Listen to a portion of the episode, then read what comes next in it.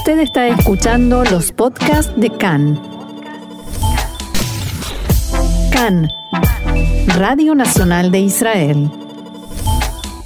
Continuamos en CAN en español y vamos un poco a pasear por la región y por la política y por lo que está pasando específicamente en Turquía, donde nuevamente se criminalizan protestas y el gobierno de Erdogan, como siempre, agarrándosela con minorías y con todo lo que cree que, que lo puede amenazar de alguna manera. Y para esto contamos nuevamente con la ayuda de nuestro experto en la materia, el profesor Manuel Ferez de la Universidad Alberto Hurtado de Santiago de Chile, quien nuevamente tiene la amabilidad de atendernos. Manuel, ¿cómo estás?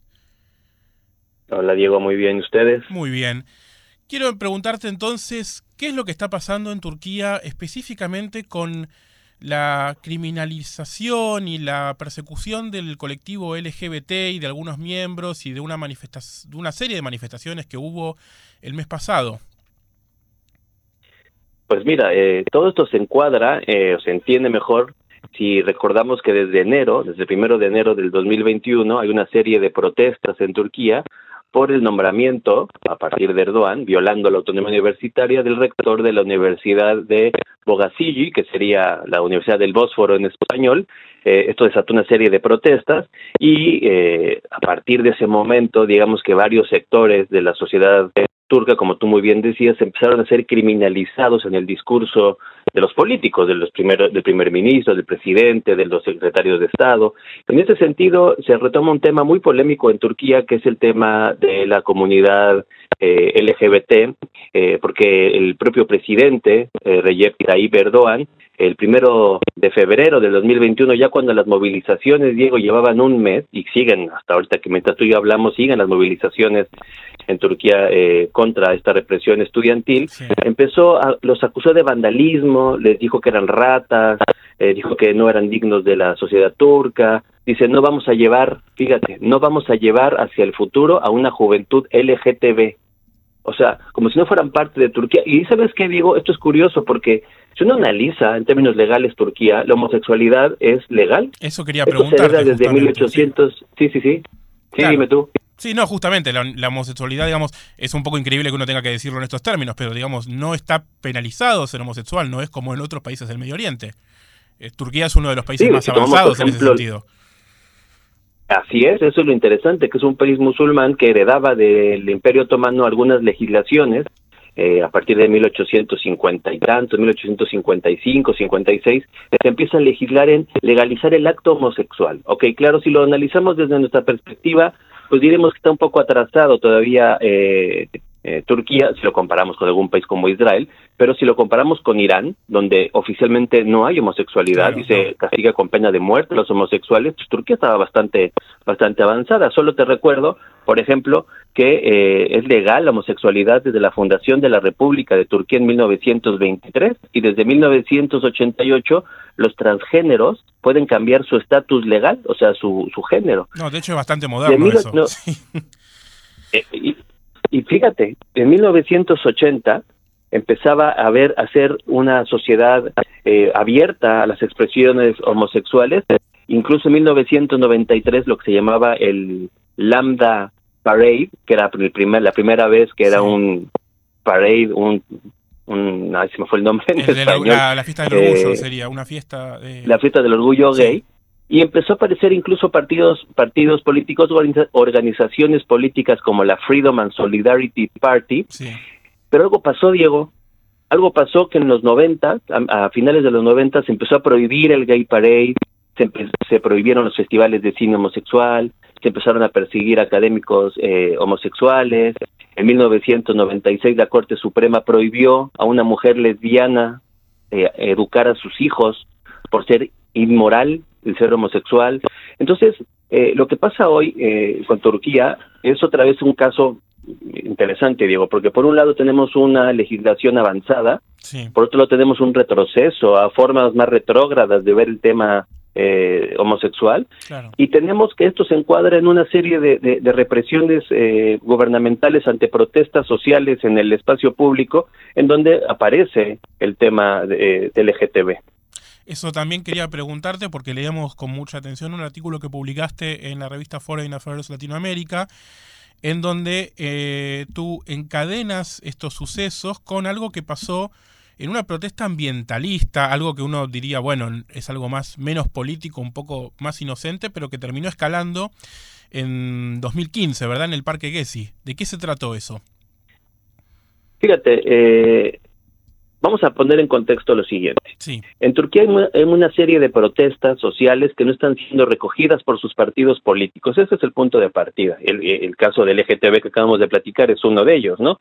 Pero eh, hay una serie de protestas que no están siendo debatidas ni tomadas en cuenta en el espacio político y por lo tanto en Turquía desde el 2013 eh, hay una serie de protestas que como tú bien dices inició en el parque Gezi de, de Taksim eh, cuando se intentó se intentaba derrumbar el parque para hacer un estacionamiento se encontraron unas barracas otomanas ahí entradas como ruinas. Entonces empezó una serie de protestas que no pararon y se armó la comuna de Gezi donde los estudiantes iban. Entonces empezó la comuna de Gezi, la protesta de Gezi, que fue reprimida brutalmente por el gobierno de Erdogan, empezó a acumular una serie de, como te decía, reclamos que no, no lo recoge el sistema político, como en el caso de Israel con estas protestas que llevan meses o anteriormente estas protestas, digamos, eh, en el Boulevard Rothschild, igual en Medio Oriente, digamos que se cumple una década de las, primaveras árabes, pues estos países no árabes también experimentaban esto. Y para terminar la respuesta, yo conecto lo que pasó en el 2013 en el Parque Gezi con lo que pasa hoy en la persecución de los estudiantes de la Universidad del Bósforo, porque es en la plaza pública, en el espacio público donde podemos ver la represión del gobierno, pero también las manifestaciones no recogidas y muchas veces confrontadas eh, desde el poder. El caso del LGTB, el caso de ser estudiante, por ejemplo, Diego, te cuento que se puso una, no ley, pero se forzaba o se fuerza a los estudiantes a inclinar la cabeza cuando pasaban en, pasan enfrente de un policía o de un militar. Y aquellos muchachos que no agachan la cabeza como en señal de reverencia son detenidos y a veces golpeados y torturados. Entonces ve como la en, ese pequeño espacio de esa, eh, encontrarte un policía en la calle ya simboliza algo que es muy fuerte en Turquía y no, los estamos, no lo estamos empezando a, comprender aún. Claro.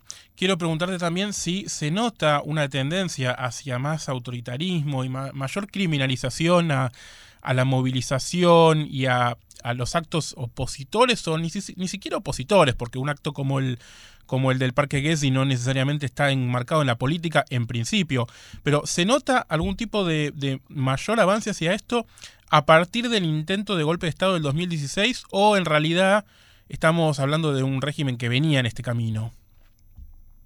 Buena pregunta, Diego, porque el intento de golpe de Estado del 2016 exacerba procesos en Turquía que ya estaban ahí, digamos, solo para otra vez poner en contexto, desde 1980 hay un, un proceso de despolitización de la sociedad turca. Hay una idea de ir despolitizando la sociedad turca y reducir sus reclamos sociales al mínimo. En ese sentido, eh, lo que pasó en el 2016 con el intento de golpe de Estado le permite a Erdogan purgar los espacios que él, quiere, ¿no? Ha purgado la, el, ejército, ha purgado la academia, Diego, van miles, miles de estudiantes y profesores eh, corridos de sus universidades, están en la cárcel un montón de periodistas, Turquía es uno de los países, si no es que más, el que más periodistas tiene detenidos, hay más de 45 alcaldes eh, electos democráticamente metidos en la cárcel, el símbolo, digamos, kurdo, de cómo arreglar el tema kurdo por excelencia en Turquía de manera no violenta, que se llama Selahattin Demirtas, ya lleva cuatro años en la cárcel junto con otros líderes políticos. Entonces, por supuesto que el intento de golpe de Estado tan polémico del 2016 solo permitió a Erdogan reprimir aún más procesos que ya venía eh, ya venía experimentando, como estamos hablando hoy, principalmente con lo del Parque Gezi. Digamos que en el 2013 ya se demuestra que Erdogan tiene un poder enorme, tiene un, una base electoral poderosa, conservadora, digamos, pero tiene sectores que son opuestos a su poder, que le están presentando batalla en, en el espacio público y ahí está la represión, ¿no? O sea que el golpe o el intento de golpe, mejor dicho, le dio de alguna manera una excusa ¿no? a Erdogan para avanzar más hacia ámbitos de la sociedad turca en donde en realidad las leyes eh, son bastante, como decías, la, homosexualidad no está penada, está completamente legalizada. Eh, la sociedad turca, digamos, es una república democrática en teoría, ¿no? Bastante avanzada desde, lo, desde lo legal pero de alguna manera eh, da la sensación de que ese intento de golpe eh, permitió a Erdogan avanzar hacia otros lugares, hacia también la criminalización de la prensa, de los alcaldes opositores, y no, no se vislumbra una oposición que pueda de alguna manera democráticamente luchar contra esto. Ahora, esto es buena pregunta, Diego. Es cierto, el AKP, sí. el AKP, es, es el partido fundado por Erdogan, depende mucho de él, ¿no? Eso lo demostraron algunas elecciones de alcaldía donde ha perdido el, partido, ¿no? Ha perdido Estambul, ha perdido Ankara. Erdogan no ha perdido una elección, pero el AKP sí las ha perdido, ¿no? Lo triste, Diego, es que la, lo, lo más probable es que si el AKP pierde elecciones, será enfrente de partidos todavía más de derecha. Claro o sea, es difícil que la oposición venga desde el otro lado, ¿me explico? Eh, entonces, yo creo que Erdogan se entiende mejor, como Putin, como Netanyahu, como los líderes actuales se entienden como resultado de procesos de las sociedades. Entonces, si a Erdogan se le, se le ha permitido llegar a este nivel en donde la represión es a nivel de red social, o sea, hay actrices y actores, Diego, famosos, que están siendo procesados por un Twitter que consideran ofensivo contra Erdogan. O sea, es una es penado penalmente que tú insultes a Erdogan en el Twitter. Ah, Imagínate a dónde hemos llegado, ¿no? O sea, pena de pena de cárcel, pena de cárcel. Entonces, pues, hay propuestas ya de obviamente la respuesta del poder a lo que no puede controlar, ¿me explico? No puedes controlar la calle, pues reprimes. No puedes controlar las redes sociales, pues criminalizas la protesta en redes sociales, ¿no? Donde hay micro resistencias, donde se movilizan los los los chavos en Twitter, en Instagram, etcétera, pero para terminar mi, mi respuesta, sí es débil el AKP, sí ha tenido derrotas, tristemente es conversiones más nacionalistas o de derecha, y Erdogan aún mantiene poder porque la economía turca, que es donde descansa al final de cuentas toda esta historia, se mantiene de alguna de alguna u otra manera saludable. Mientras la economía turca no se sacuda o no tenga una crisis profunda, Erdogan va a tener capacidad de movilizar a los suyos electoralmente y mantener eh, el poder, ¿no? En que la oposición está súper dividida, está la mitad de la gente metida en la cárcel y algo imagina, y además en la oposición hay versiones encontradas eh, y irremisiblemente contrarias entre sí, ¿no? es muy difícil el panorama en Turquía. Tampoco es eh, fácil que se unifiquen en un solo criterio para, para ir contra alguien tan tan poderoso dentro de este país.